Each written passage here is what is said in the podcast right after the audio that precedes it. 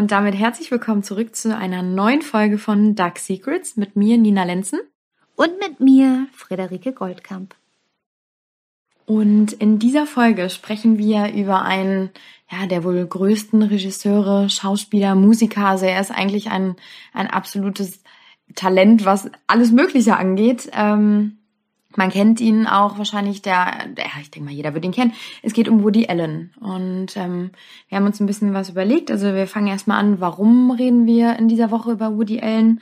Ähm, dann sprechen wir äh, dazu, wie es dazu kam, was sein Dark Secret ist und wie, wie die Anfänge waren. Dann ähm, ist die Rede von einem angeblichen Missbrauch, auf den werden wir genauer eingehen. Und es gibt eine aktuelle Doku auch über diesen Fall. Ähm, die werden wir auch diskutieren. Und am Ende erzählen Fredi und ich so ein bisschen, was wir davon halten. So, und dann fangen wir erstmal an, warum wir über Woody Allen reden. Also dazu muss man sagen, der Mann ist heute 85 Jahre alt, also tatsächlich schon sehr, sehr alt. Aber er ist in, auf der ganzen Welt bekannt. Der ist Schauspieler, Regisseur, Autor, Komiker und Musiker, wie ich eben schon gesagt habe. Und ähm, hat große Hollywood-Filme produziert. Also hier geht's um Sachen wie Vicky Cristina Barcelona. Ich glaube, das werden die ein oder anderen kennen. Oder Warte mal, das ist Paris. doch dieser Film mit dieser Dreiecksbeziehung, ne? Genau, genau. Hm. So, und äh, man hat so richtig in der, ja, in dem Verlauf seines Lebens oder seiner Karriere siehst du so richtig, er hat immer wieder so, Fok also Fokussierung gehabt. Also mal hat er irgendwie so Amerika mehr fokussiert und dann hat er irgendwann die europäische Phase gehabt und da hat er halt all die Filme in Europa spielen lassen. Das war eben Vicky Cristina Barcelona, Midnight in Paris, also sehr, sehr gute, schöne Filme, die jeder irgendwie so kennt. Ne? Und ähm, er gilt als einer der produktivsten Regisseure der Gegenwart und wurde 24 Mal für den Oscar nominiert. Also tatsächlich eine sehr, sehr steile Karriere hingelegt. Ähm, war immer, was das angeht, sehr bescheiden, weil er nie erschienen ist, wenn er irgendwie mal was ausgezeichnet bekommen hat. Also da wollte er eigentlich gar nichts mit am Hut haben. Und ähm, dafür ist sein Privatleben ein bisschen turbulenter gewesen. Er hat ähm, Anfang der 80er hat er eine Schauspielerin kennengelernt, die heißt Mia Farrow. Ähm, die zwei haben sich in einem Restaurant in New York kennengelernt, waren dann ähm, fast zwölf Jahre zusammen und äh, sie galten damals als Traumpaar. Also man sagte wirklich, sie war so die schöne Schauspielerin und er sozusagen der Filmemacher, die dann zusammengewirkt haben. Sie hat in mehrere seiner Filme auch mitgespielt. Die waren öfters am Set zusammen und ja, waren im Prinzip so wie Angelina Jolie und Brad Pitt unserer Zeit. Also wirklich so das Traumpaar schlechthin.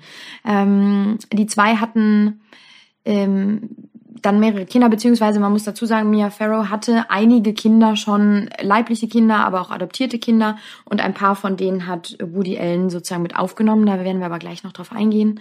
Ähm, die Beziehung der beiden hielt bis 1992 und da trennten sie sich. Und der Grund ist dann doch eher ein sehr komischer Grund, äh, wenn man sich das so anhört, denn Woody Allen soll ein Verhältnis mit seiner 21-jährigen Adoptivtochter Sun Ji gehabt haben oder immer noch haben, weil er ist heute mit ihr verheiratet. Also und das kam raus, weil ihre Mutter, also ihre Adoptivmutter, Sunji wurde aus äh, Korea adoptiert und ähm, lebte dann bei Mia Farrow und ihrem ersten Partner, der wiederum das, das Kind mit adoptiert hat.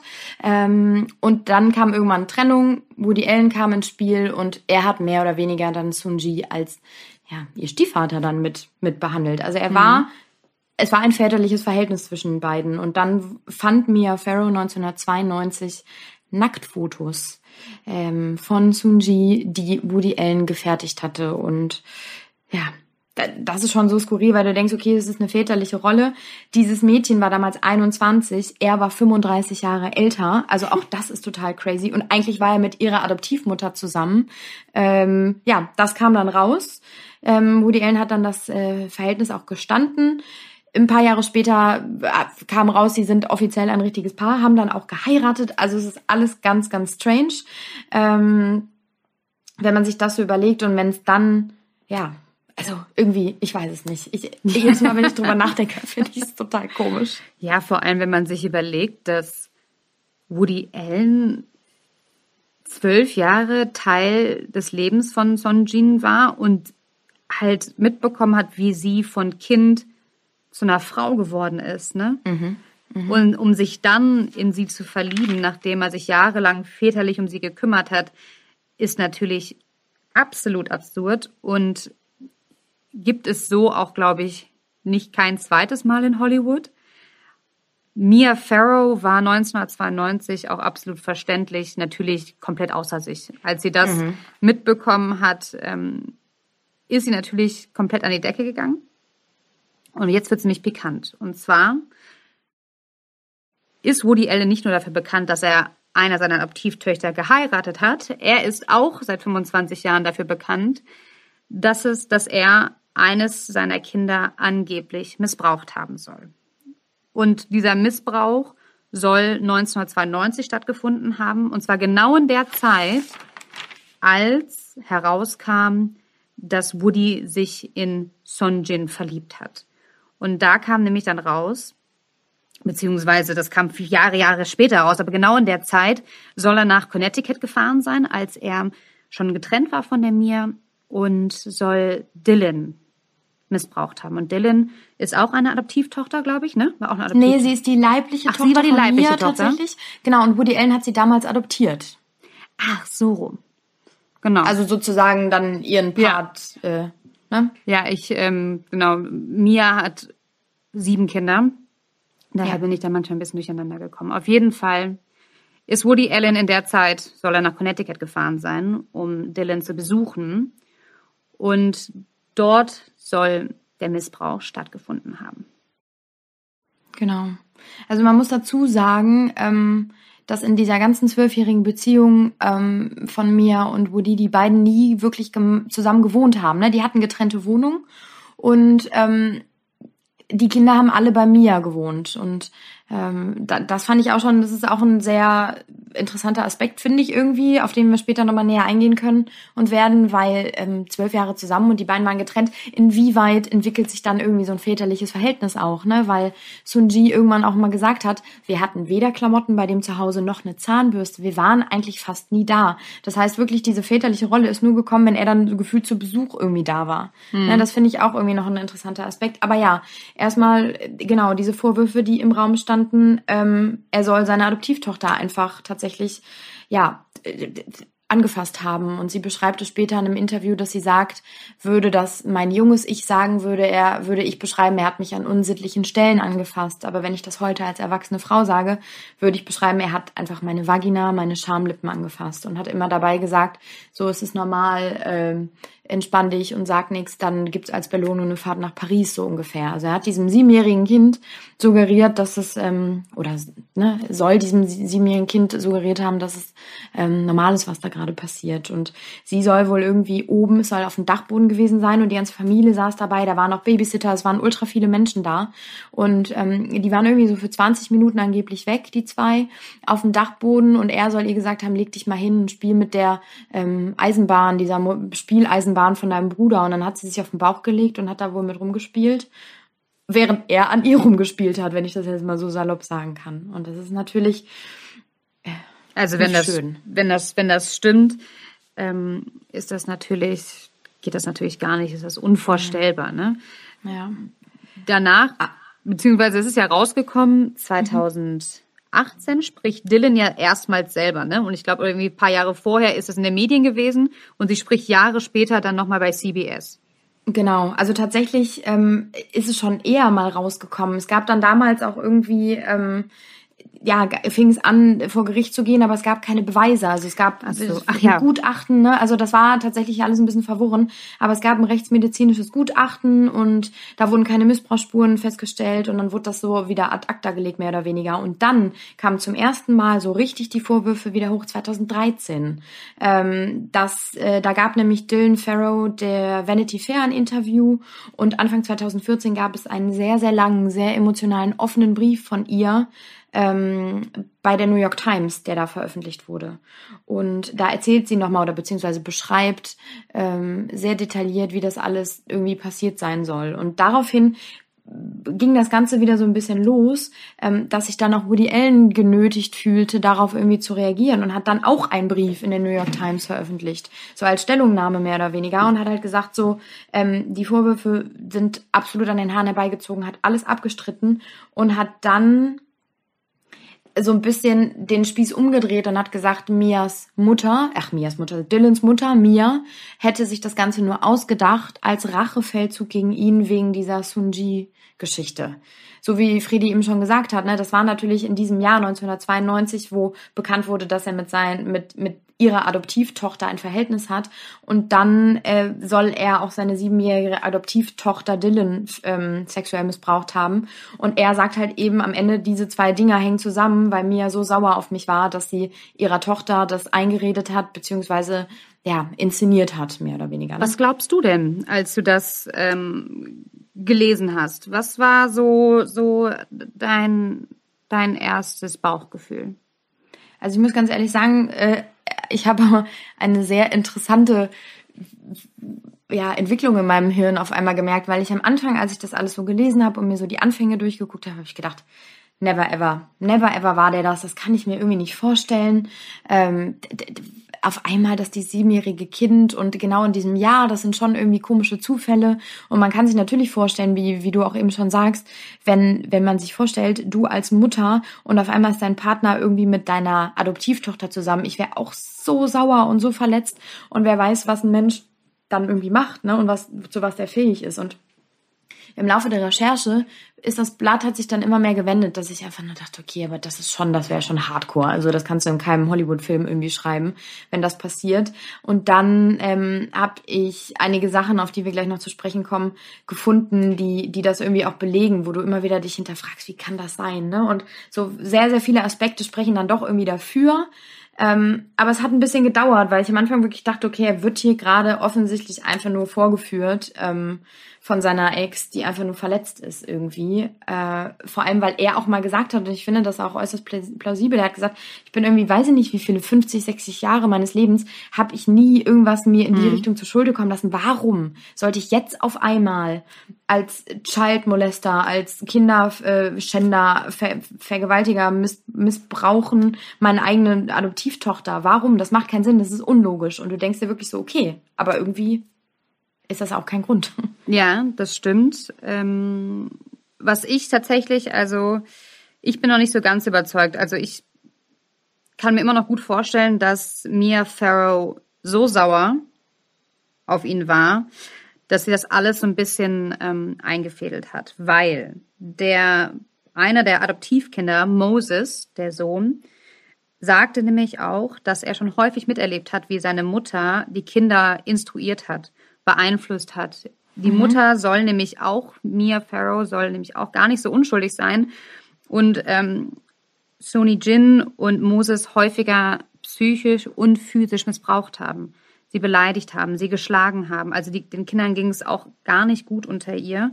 Und hinzu kommt, dass Mia Farrow schon dreimal in ihrem Leben verlassen worden ist. Ne? Also Woody Allen war der dritte Mann, von dem sie enttäuscht worden ist. Also es gab zuerst Frank Sinatra, das wusste ich auch gar nicht, dass sie mit ihm verheiratet mhm. war, der dann plötzlich die Scheidung einreichte. Da war sie enttäuscht. Dann hatte sie danach noch einen Mann, mit dem sie ja auch dann Kinder bekommen hat, Kinder adoptiert hat, der sie auch verlassen hat für die beste Freundin. Und dann denkt sie, jetzt hat sie mit Woody Allen endlich die große Liebe gefunden.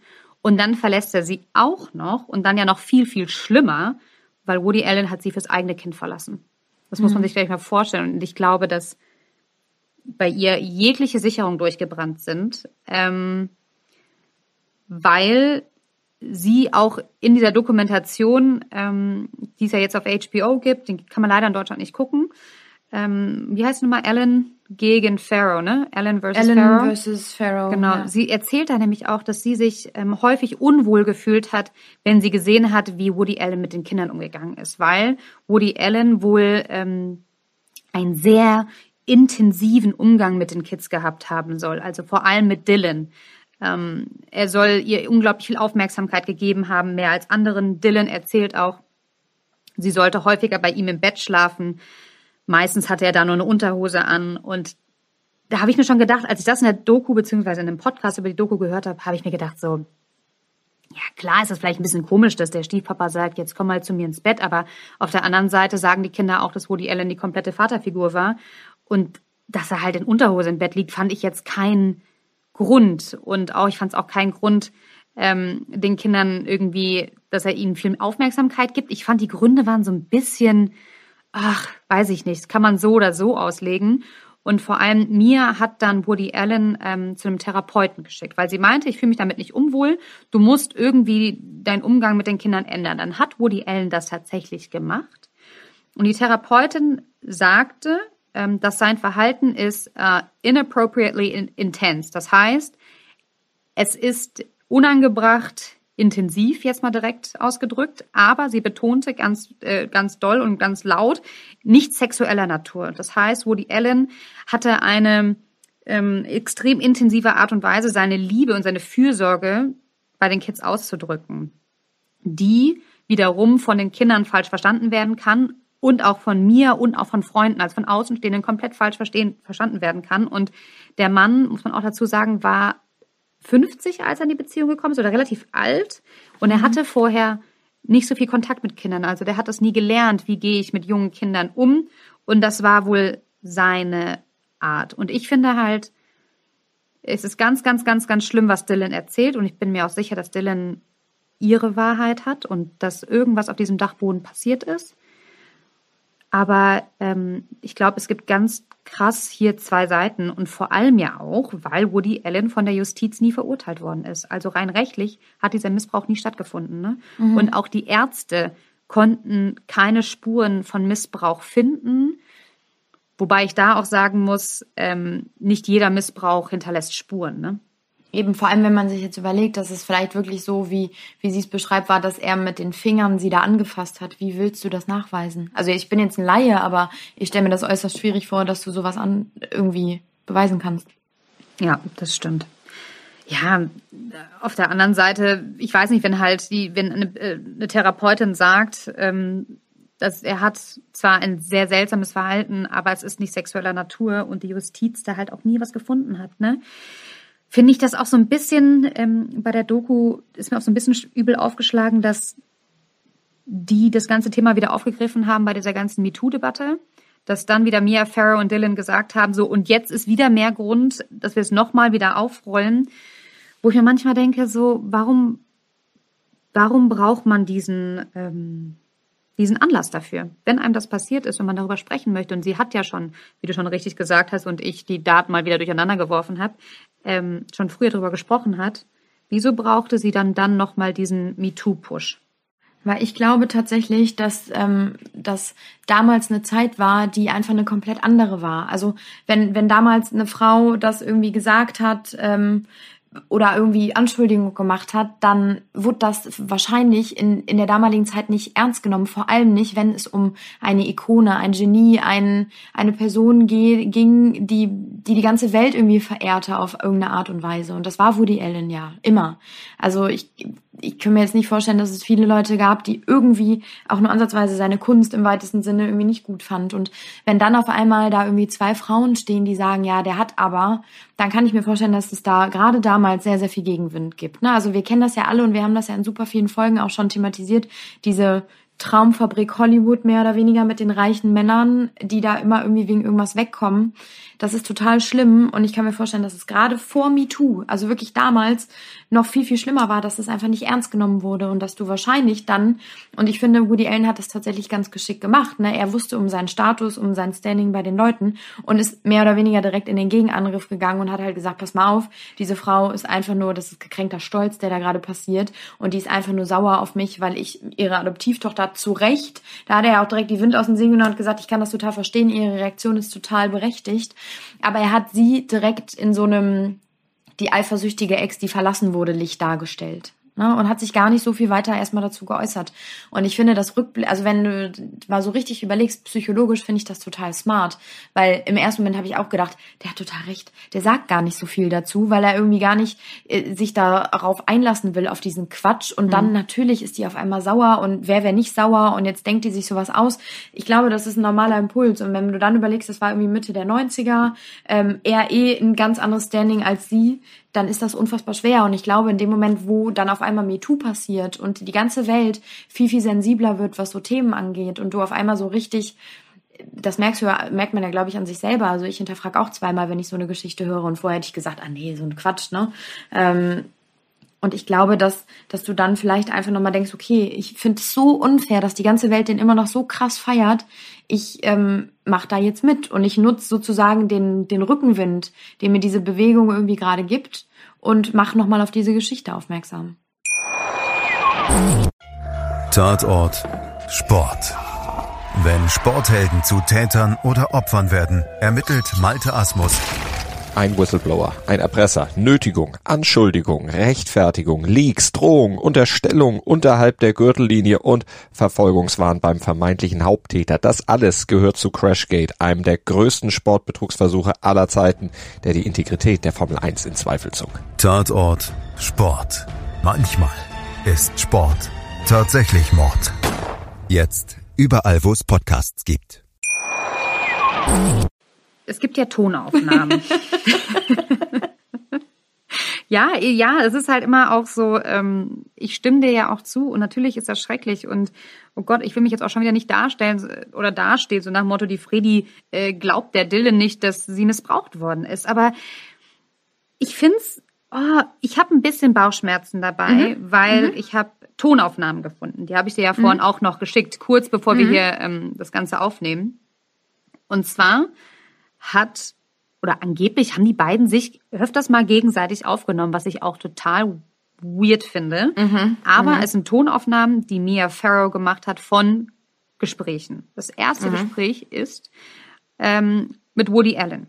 Und zwar konfrontiert sie ihn mit dem Missbrauch ihrer Tochter. Sie sagt zu ihm, wo warst du an diesem Tag? Ne, Dylan hat mir erzählt, ihr wart auf dem Dachboden. Und er ist so ganz komisch. Er druckt so die ganze Zeit vor sich rum und sagt eigentlich nichts. Und sie sagt die ganze Zeit, erzähl's mir doch, Rudi. Ähm, ich verurteile dich nicht. Ich sag nicht, dass gerade irgendjemand lügt. Sag mir, wo du warst. Mhm. Und er verhält sich extrem verdächtig. Mhm. Aber auf der anderen Seite finde ich halt auch, dass Mia super seltsam ruhig bleibt. Also man muss sich halt vorstellen, Sie steht da, konfrontiert ihren Freund damit, mhm. dass er ihre Tochter missbraucht hat und sagt das in einer Engelsgeduld. Und da habe mhm. ich mir mhm. nur gedacht, so, das weiß ich nicht, das nehme ich dir nicht ab. Ich nehme dir nicht ab, dass die da sitzen kann, wissend, dass sie ihn aufnimmt und sagen kann, hör zu und Woody, wo warst du denn? Und jetzt erzähl mir das doch mal. Ich glaube nicht, ich glaube nicht, dass eine Mutter sich so beherrschen und kontrollieren kann. Und dann jetzt noch eine zweite Tonaufnahme. Und zwar ist die auch in dem Podcast ähm, über die Dokumentation. Das kann man sich nämlich anhören. Und da wird diese Tonaufnahme abgespielt. Und du hörst halt Dylan als kleines Mädchen in der Badewanne, beziehungsweise angeblich soll es Dylan sein. Ähm, und Dylan sagt oder sagte, ähm, ich musste es tun, er sagte, es wäre okay, weil er ist mein Vater und ich muss doch auf das hören, was mein Vater mir sagt. Und dann sagte sie jetzt, ich sage es jetzt mal auf Englisch, um, ähm, Mommy, I'm trying to forget, I had no chance. Ähm, warum, warum musste ich das machen? Und da habe ich mir gedacht, klar, mega krass, mega, mega krass. Erstens, warum nimmst du das als Mutter auf? Warum, wenn du mit deinem Kind in der Badewanne sitzt und dein Kind dir gerade nochmal beichtet, was da passiert ist, dann hast du doch Besseres zu tun, als ein Tonaufnahmegerät zu holen. Und welches Kind sagt mit sieben Jahren, I'm trying to forget, Mom, I had no chance? Das, das sagt doch keine Siebenjährige. Keine Siebenjährige sagt, ähm, Mutter, ähm, warum, warum hat mein Vater das gemacht? Ich muss doch auf Erwachsene hören. Ich hatte keine Chance. Irgendwie habe ich mir da gedacht, so, weiß ich nicht. Das klingt für mich, ähm, vielleicht spekuliere ich jetzt sehr, sehr in den Mund gelegt, und vor allem war für mich, also drei Sachen. Warum bleibt sie so verdammt ruhig die ganze Zeit dabei? Also wenn meine Tochter mir erzählt, Mama, äh, Papa hat mich angefasst, dann bleibe ich nicht so ruhig, dann weine ich, dann, dann gebe ich irgendwelche Emotionen von mir. Dann, warum nimmt man sowas auf? Wieso, ne, vielleicht kann man das ja auch später noch verwenden. Und Dylan, also krasse Siebenjährige, die so ausgewählt spricht bei so einem Thema. Kann ich mir nicht vorstellen.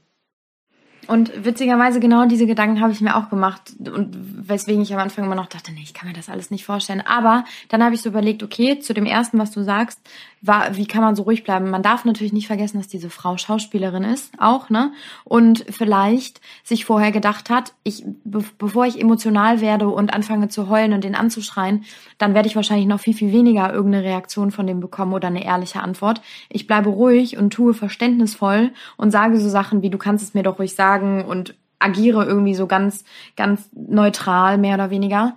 Ähm, in der Hoffnung, dass dann vielleicht eher was kommt. Wir wissen ja nicht, vielleicht gab es vorher auch schon Gespräche und Telefonate, die wird es mit Sicherheit gegeben haben, wo sie geschrien hat, geweint hat, mhm. weiß ich nicht was, weil so ganz ohne Gefühl kann das keiner. Da hast du vollkommen recht. Also als Mutter, da flippst du aus. Aber vielleicht war das sozusagen ihr Versuch, dem Geständnis zu entlocken. Ne? Also, dass das total strange ist, dass die da gegenseitig irgendwelche Telefonauf, äh, Telefon, Telefongespräche aufnehmen, sehe ich ganz genauso. Also irgendwie ist es komisch. Das wirkt so ein bisschen so wie so ein Setup, dass sie irgendwie so denkt, ich ja, führe den jetzt in so eine genau, Ecke. Ne? Genau, und ich heb das alles auf und irgendwann hau ich ihm das vor die Füße und mhm. dann ist er der Böse. Mhm. Finde ich, sehe ich genauso. Aber dann gibt es wieder so kleine Details, wo ich denke, okay, dieser, diese Aufnahmen von Dylan in der Badewanne, das sind ja so Tonaufnahmen, ne? Ich finde auch eine Siebenjährige, das ist schon krass reflektiert, ne? Ja. Klar. Aber wer weiß, es gibt Siebenjährige, die, die können uns wahrscheinlich irgendwie äh, redetechnisch komplett an die Wand reden. Und vielleicht ist die einfach so, so smart, ich weiß es nicht, ähm, dass sie das einfach so also weil du hörst das ja und du hörst schon, das ist so sehr kindlich, was sie auch sagt. Und auch Mama, und eigentlich habe ich doch nichts gemacht und er ist doch mein Vater und man muss doch das tun, was Erwachsene sagen. Das sind natürlich schon so Kinderaussagen, ne? Und ich finde, das kann man so oder so sehen. Ich verstehe total deinen Punkt. Aber als ich das gehört habe, und es gibt auch, die sind auch in der Doku wohl zu sehen, ich habe mhm. kleine Ausschnitte davon gesehen, es gibt auch Bewegtbild davon, wie dieses Mädchen dann da sitzt und die Mutter interv interviewt die mehr oder weniger. Ja, ne? aber warum? Weißt du ja, ich, ich, warum, ich könnte mir warum vorstellen, dass man sich die Kamera, weil die vorher naja, schon darüber gesprochen haben. Genau, ich gehe davon aus, dass es kam raus und dann äh, hat die Mutter sich, also Mia hat sich dann wahrscheinlich gedacht, naja gut, okay, bevor mir, be, wer weiß, wie es weitergeht, aber das wird ja mit Sicherheit vor Gericht landen, weil wenn auf einmal ein, ich glaube, der war damals 57, ja, 57-jähriger Mann ein siebenjähriges Kind anfasst, natürlich muss es irgendwie dann bestraft werden. Ja, und wahrscheinlich ja auch vor Gericht gedacht, gegangen, ne? Genau. Und wahrscheinlich, um da irgendwie Beweise zu sammeln, hat sie dann halt eben so Aufnahmen von dem Kind gemacht. Das finde ich jetzt weder gut noch schlecht. Also tendenziell würde ich eher sagen, wie schlimm ist das, dass dieses Kind da irgendwie hingesetzt wird und äh, da nochmal alles irgendwie so durchgehen muss. Auf der anderen Seite, wenn dir von Anfang an gefühlt irgendwie nicht geglaubt wird und dann dieses Gutachten rauskommt und sagt, da war nichts und ähm, du eh gegen, das ist wieder so ein David gegen Goliath den Ding im Prinzip, ne? Also dieser mächtige Mann und ich glaube, da hältst du dich an allem fest, was irgendwie auch nur ansatzweise für dein, für dein, ja, für, für dich, für dich ähm, arbeitet irgendwie. Und ja, also, also ich finde auch, ich, ich kam auch auf so Sachen wie, ähm, sorry, ganz kurz, ähm, auf so Sachen wie, ähm, es gibt äh, so einen Fachbegriff, äh, warte mal, den muss ich jetzt mal kurz rausholen. Ich habe den jetzt nämlich Die Entfremdung der Mutter. Hast du irgendwie sowas? Genau, warte, Entfremdung, warte, wo habe ich's denn? Donnerwetter. Elterliche Entfremdung, hier. Das, ähm, es gibt so ein Syndrom, elterliche Entfremdung heißt das, dass ähm, Kinder, deren Eltern sich trennen, ähm, dazu tendieren, dass sie den einen Elternteil schlecht machen äh, um den anderen irgendwie zu schützen oder dem mhm. anderen irgendwie so zu helfen. Und ich finde, das ist natürlich irgendwie so gefühlt ein Paradebeispiel dafür. Ne? Die Mutter wird beschützt von diesem siebenjährigen Mädchen und der Vater, der Adoptivvater, wird total schlecht gemacht. Und aber dann denke ich mir wieder so, das kann doch nicht so. Ja, aber so, und dann, ja. Und ich glaube auch, dass Woody Allen echt komisch war, weil es gibt nämlich auch eine Priscilla Gilman, Gilman, Gilman, eine Freundin der Familie, die ähm, häufig bei denen zu Hause war. Und sie erzählt zum Beispiel, dass sie häufiger beobachtet hat, wie Dylan an Woody Allens Daumen genuckelt hat, gesaugt hat. Mhm. Ja, ist strange. Ähm, sie weiß, sagt aber zum Beispiel nicht, wie alt sie da war. Ne? Also klar, also wenn eine Siebenjährige am Daumen nuckelt vom, vom Ziehpapa, ist ein bisschen komisch. Was ist, wenn sie drei war? Mhm. Weiß man nicht. Also ich finde, ab einem mhm. gewissen Alter wird's komisch, aber vielleicht war sie ja noch ganz, ganz klein. Und vielleicht, also ich vermute einfach, dass Mia Farrow gesehen hat, wie weird Woody, Woody Allen mit Kindern umgeht.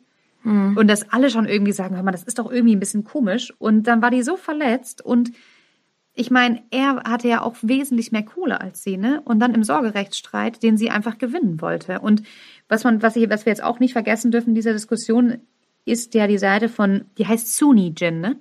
Suni? Also ich habe mehrere, äh, nee, Sun, also S-O-N und dann Bindestrich und dann Y ähm. Ja, und es gibt, es gibt total Suni, viele, also ja, Suni gibt, heißt die. es gibt super viele verschiedene Aussprachen, deswegen, ähm, ich würde mich jetzt an den, also ich habe mich jetzt an den Podcast Suni, sagen die oder so, ne? Suni, genau. Also es geht auf jeden Fall ähm, um die neue Frau von Woody Allen beziehungsweise seine ehemalige Adoptivtochter, ähm, die halt auch, wie gesagt, nochmal sagt, dass äh, Mia Farrow sie halt körperlich missbraucht hat, geschlagen hat, genauso wie ihr Bruder Moses. Und irgendwie, um jetzt auch nochmal auf diese Doku zu kommen, wird das total wenig thematisiert, zumindest aus den Ausschnitten, die ich gesehen habe und jetzt in dem Podcast. Und vor allem, die sind so unkritisch. Die werfen immer so Sachen in den Raum, sowas wie, ähm, ja, keine Ahnung, Dylan hat an dem Daumen genuckelt. Wie alt war sie da? Ne? Also es sind so Sachen und dann ähm, auch bei den Tonaufnahmen, dann sagen die halt nur, oh ja, schlimm. Das ist ja eigentlich mein Satz. Ich sage ja eigentlich auch, das ist richtig, richtig schlimm. In dem Fall haben die das immer gesagt, auch das ist richtig, richtig schlimm, aber haben halt nicht einmal irgendwie ähm, hinterfragt, so warum nimmt die das denn auf? Und irgendwie, ich weiß nicht, ich- für mich kam das sehr bashing-mäßig rüber, obwohl die Macher von der Doku ja auch gesagt haben, nein, wir haben dreieinhalb Jahre lang recherchiert und ähm, uns war gar nicht am Anfang bewusst, in welche Richtung das alles gehen wird. Aber Fakt ist einfach, dass gefühlt keiner von der Woody Allen-Seite spricht. Und Ja, weißt du warum? Nee. Die wohl nachweislich, die wurden nachweislich viel zu spät, spät äh, angefragt für Guck. die Produktion. Das Ja. finde ich auch strange, ne? Dass genau die Seite, die für ihn ist, auf einmal irgendwie vernachlässigt wird, was so Anfragen angeht. Ja, und das also das muss man sagen, journalistisch ist das total schlecht, was da passiert. Ne? Das ist Und die so, haben Preis super bekommen. einseitig. Ja, das ist total krass. Und auch die verwenden irgendwie so äh, unangefragtes Material von Woody Allens Lesungen und sowas alles. Also das ist ganz schwierig, ne? Bin ich voll bei dir, wo ich auch denke, ne, irgendwie, weiß ich nicht, und es wirkt halt wie so ein Tribunal auf einmal. Da setzen sich jetzt welche hin und die arbeiten das auf, was von aus deren Sicht von einem Gericht irgendwie versäumt wurde. Also, das ist schon komisch. Ja, aber auf der anderen Seite nach, also egal welche Argumente ich jetzt bringe, meiner Meinung nach, auf der anderen Seite ist halt einfach dieses kleine Mädchen, beziehungsweise die erwachsene Frau, die ihre Geschichte erzählt und ihr zum Beispiel nimmt man das halt ab und ich weiß nicht warum. Normalerweise habe ich keine Probleme damit, beides irgendwie so, aber ich komme nicht auf einen Nenner. Ich kann, ich weiß es nicht. Ich glaube nicht daran, dass er das Monster ist, für das er, ähm, oder wie er dargestellt wird seit neuestem. Aber ich kann ihr auch nicht nicht glauben. Weißt du, was ich meine? Ich bin Voll. sehr so. Und man ist voll im Zwiespalt und ich Oh, glaube, das so ist geht's der ganzen Welt und ich finde, so siehst du aber auch, so merkt man das an den Entwicklungen, weil, ähm, und das ist eigentlich so unser aktueller Aufhänger, warum wir jetzt darüber sprechen, weil jetzt am Sonntag, also in ein paar Tagen, wird ähm, äh, bei Paramount Plus oder so heißt der Sender, ähm, ein Interview ausgestrahlt, der das schon im Juli 2020, also letzten Sommer aufgenommen wurde, von einem CBS-Moderator mit Woody Allen. Und man entschied sich dann damals, das nicht auszustrahlen, auch wegen dieser ganzen MeToo-Bewegung. Und das war alles zu heikel. Und jetzt wird es sozusagen als Reaktion auf diese Doku doch ausgestrahlt. Zusammen mit so einer ganzen, so einer Special, so einem Special über Woody Allen. Und daran siehst du ja irgendwie schon, dass es so zwei Fronten gibt in der Gesellschaft. Ne? Also es gibt auch total viele Schauspieler und so, die nach diesen ganzen Vorwürfen sich von ihm entfernt haben und gesagt haben, sie wollen damit nichts zu tun haben und wollten sogar den die Gage, die sie von von durch seine Filme irgendwie bekommen haben, wollten sie spenden. Und es gibt aber auch andere Leute wie wie Alec Baldwin zum Beispiel, der sagt, das ist ein Medientribunal, was hier gerade passiert. Also es gibt wirklich so zwei Fronten und ich glaube, super viele sind noch so in der Mitte, so wie wie wir auch oder in diesem Prozess, wenn man sich da so richtig reinliest, dass man immer wieder denkt, ach krass, ja, ach nein, ach doch nicht und weiß ich nicht. Und das ist so, weil du dann immer wieder, dann hörst du auf einmal in, es gibt Telefongespräche auch, die habe ich jetzt so nicht gehört, aber die werden in der Doku auch thematisiert, ähm, dass sie ihn am Telefon bittet, also Mia bittet Woody ähm, von ne, dem Sorgerechtsstreit abzusehen, den er irgendwie anstrebt. Und er muss mega kalt reagiert haben und sie so mehr oder weniger abblitzen lassen. Das ist natürlich auch wieder, wo du denkst, wie kann man dann so kaltherzig sein, wenn diese Frau irgendwie da bettelt, dass, dass es nicht passiert. Ne? Und äh, dann gibt's Babysitter, die an diesem besagten Tag in Connecticut dabei gewesen sein sollen, die sagen, Mia und Woody waren einfach, ach Mia sag ich immer, Dylan und Woody waren einfach für 20 Minuten weg und keiner wusste, wo die waren. So, und dann gibt's wiederum, den du eben schon angesprochen hast, den anderen Adoptivsohn Moses, der sagt, die waren die ganze Zeit da, wo alle waren. So, also es gibt so völlig zwei Seiten und dann fragst du dich halt, okay, krass, wem sollst du eigentlich glauben? Und wahrscheinlich ist es so, wie es total oft ist, die Wahrheit wahrscheinlich nie rauskommen wird. Und wenn, wenn er es wirklich nicht getan hat, ist es total schlimm und dann ist es wieder so ein typisches, wir springen so ein bisschen auf diesen MeToo Train auf und mhm. ne, nehmen das jetzt mit und irgendwie, da muss man sich auch wieder bewusst machen, wie krass man als Frau das oder generell als Mensch das, die, das Schicksal eines Menschen in der Hand hat, ne? Weil ich kann jetzt, also du kannst ja super schnell irgendwas behaupten und schon steht der in einem schlechten Licht da. Ja, Auf der anderen Seite, wie du auch schon sagst, wenn's, wenn das diesem Mädchen wirklich passiert ist, ist das halt der blanke Horror. Also das, absolute das, Katastrophe. Ja. Und dann wundert man sich, äh, warum Missbrauchsopfer nicht nach vorne kommen, weil ähm, man das erstmal alles wieder auseinanderpflückt und ähm, man mittlerweile dann erstmal da sitzt und sich denkt, okay, stimmt das überhaupt? Ist das überhaupt wirklich so passiert? Und das ist auch nicht in Ordnung. Ich finde, dass das ein unglaublich spannender Fall ist, der noch lange mhm. nicht zu Ende erzählt ist. Ich hoffe, dass irgendwann die HBO-Dokumentation ähm, in Deutschland zu sehen ist. Ich wollte mhm. mich heute sogar extra bei deren ähm, HBO Plus, nee, Masters wollte ich mir extra so ein Abo kaufen, um das zu mhm. gucken. Kannst ja in mhm. Deutschland gar nicht. Mhm. Aber ähm, das wäre doch mal, das wäre doch mal spannend, obwohl ich das auch echt mit einem kritischen Auge ähm, begutachten werde, weil der Podcast von den Machern über die Doku, also das ist, ähm, haben gar keine journalistische Distanz mehr. Also wirklich gar nee. nicht mehr. Komplett nee. verloren komplett gegen ihn. Ich habe mir heute drei Folgen a 45 Minuten angeguckt und es gibt auch nur drei. Keiner kam ähm, zu Wort, der sich für Woody Allen ausgesprochen hat. Eher noch eine Therapeutin am Ende, die irgendwie auch sagt, okay, ähm, wie zeichnen sich denn überhaupt ähm, Menschen aus, die Kinder missbrauchen? Ne? Was ist so deren Profil? Und sie sagt halt, ja, das sind Narzissten, ähm, die sind unglaublich gut da drin, Kinder um den Finger zu wickeln, also das Grooming, ne? Ähm, die geben den Kindern ganz besondere Aufmerksamkeit.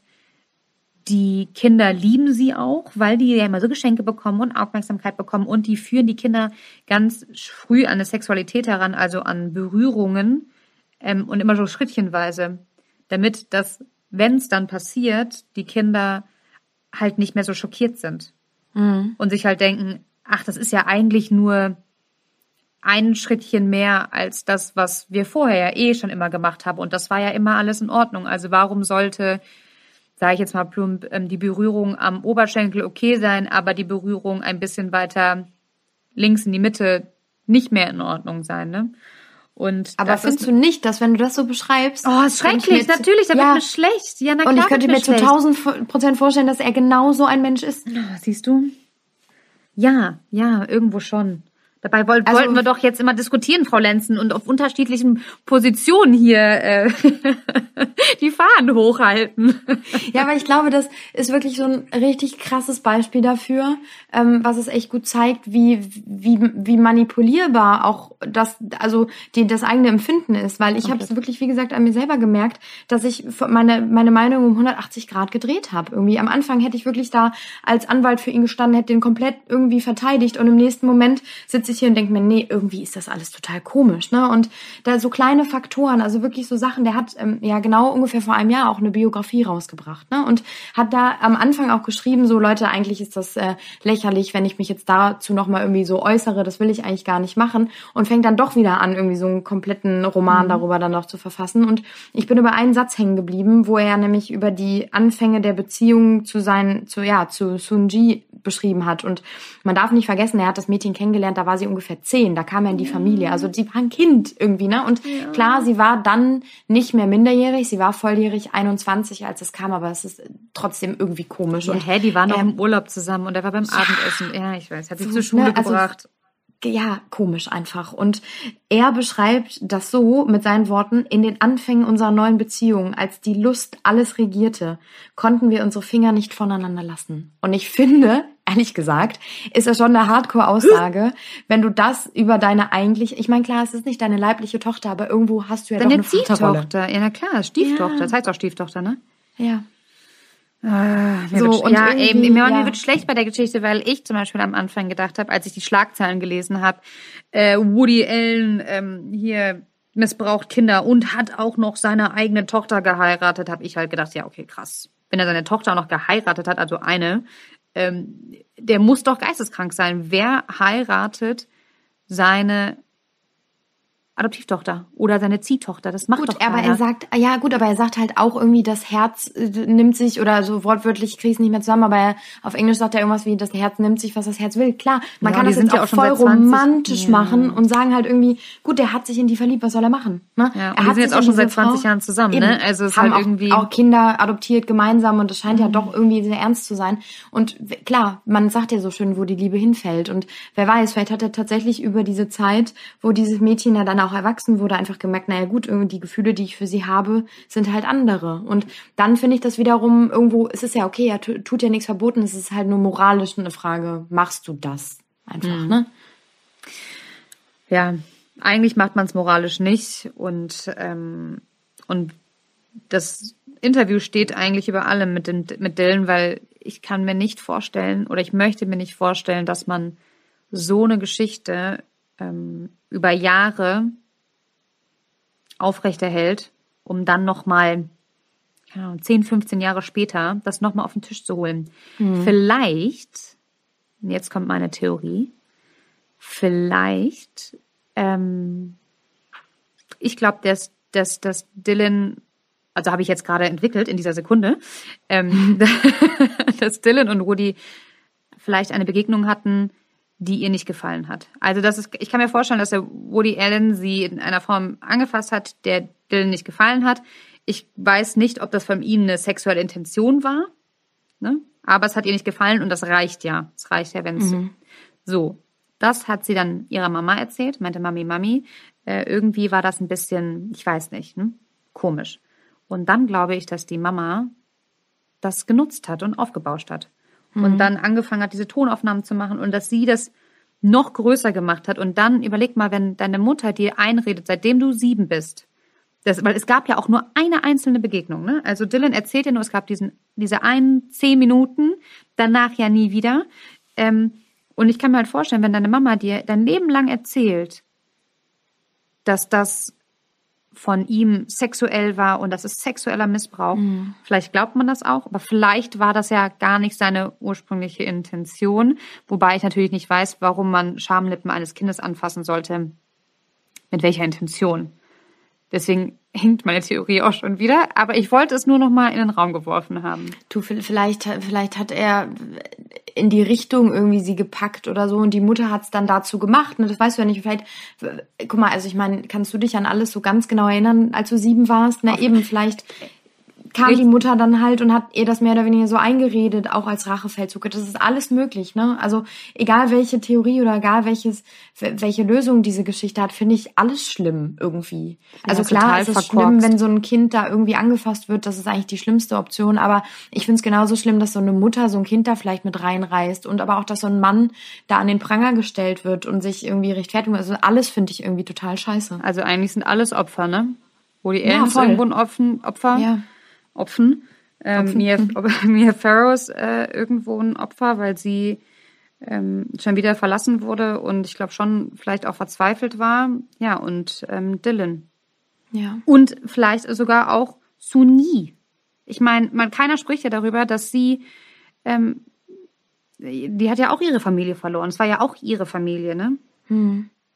Aber sie die hat ja zum Beispiel 2018 dann auch noch ein Interview gegeben, nachdem, ähm, nachdem Dylan ja dann tatsächlich sich nochmal ins Fernsehen gesetzt hat, nach, nachdem das alles so hoch kam. 2018 war das auch. Und da hat sie gesagt, so, ähm, letzten Endes, das, was hier passiert mit Woody, ist halt eben alles ungerecht und ähm, hat sich dazu so ein bisschen geäußert, aber ansonsten halt, hält sie sich ja dann doch auch sehr bedeckt, ne? Ähm, ich weiß nicht, ich bin so gespannt, was tatsächlich so ähm, äh, die, die Zuhörerschaft hier irgendwie sagt, weil ich kann mir vorstellen, dass dieses Thema voll Polarisiert. die Meinung spaltet wird. Ja, absolut, Wird irgendwie. absolut. Also schreibt es gerne unter unseren Post. Und äh, ihr könnt uns ja auch ganz viele Fragen schicken, Anregungen schicken. Ja, Je mehr Anregungen, genau. genau. Weil Ja. ähm, wenn ihr uns ganz viel davon schickt, dann können Nina und ich einfach nochmal darüber diskutieren. Entweder machen wir wieder wie beim letzten Mal, dass wir es einfach aufnehmen, oder wir treffen uns, besprechen Ja. das nochmal, weil ich finde es irgendwie auch immer spannend, ähm, Podcast-Geschichten weiterzudrehen. Ich bin manchmal schon so traurig, wenn es nach 45 Mhm, Minuten vorbei vorbei ist, ne? und dann Ja. ab zum nächsten Thema, weil sich so viele Geschichten ähm, ja auch weiterdrehen. Wie Ja. übrigens, jetzt mache ich ein ganz anderes Fass auf, Attila Hildmann, Alter. Ich habe letztens, wieder bei, ich hab letzt, abgesetzt ich hab letztens wieder bei Instagram, äh, bei Instagram sage ich schon, bei Telegram reingeguckt. Mhm. Der ist ja völlig irre. Ja. Der ist völlig, nein, der, der macht ja schon, der macht ja schon richtige Nazi-Parolen und etabliert sich gerade als der neue Führer und schiebt Corona den Juden in die Schuhe. Also es ist wirklich, es ist geisteskrank. Geisteskrank. Ja, okay. So. Finde ich, das finde ich ein super äh, Schlusswort, was du mir jetzt gerade gesagt hast. Aber nee, schreibt uns, weil ich finde auch tatsächlich, Friedi und ich haben eben gedacht, so als die Vorwürfe hochkamen, 1992, da war ich zwei. Fredi war eins. Wir haben davon einfach nichts mitbekommen. Nee, gar so, nichts. Und ähm, deswegen finde ich das auch interessant, was, ähm, was, was vielleicht ein paar Leute dann schon damals mitbekommen haben ähm, und deren Meinung, wie das damals war. Also deswegen bitte, bitte meldet euch. Wir finden das super, voll interessant. Und ähm, ja, bevor wir jetzt hier noch ewig weiter quatschen, würde ich sagen, wünschen wir euch einen ähm, wunderschönen Tag. Ja. Hoffen, ihr hattet Spaß mit der Folge. So viel Ja. Spaß, wie man bei so einem Thema so. haben kann. Ja, und ich habe doch noch eine Frage. Ich habe immer so viele Fragen. Ich würde mal gerne wissen, ähm, wann ihr die Folgen hört. Ob beim Laufen, beim Kochen, beim Autofahren. Ähm, genau. Vielleicht ist es wichtig für die Lautstärke, ich weiß es nicht. Aber ich würde es gern wissen. Okay. ich bin gespannt, was du am Ende mit dieser Information machst, Friederike. Ich weiß es noch nicht.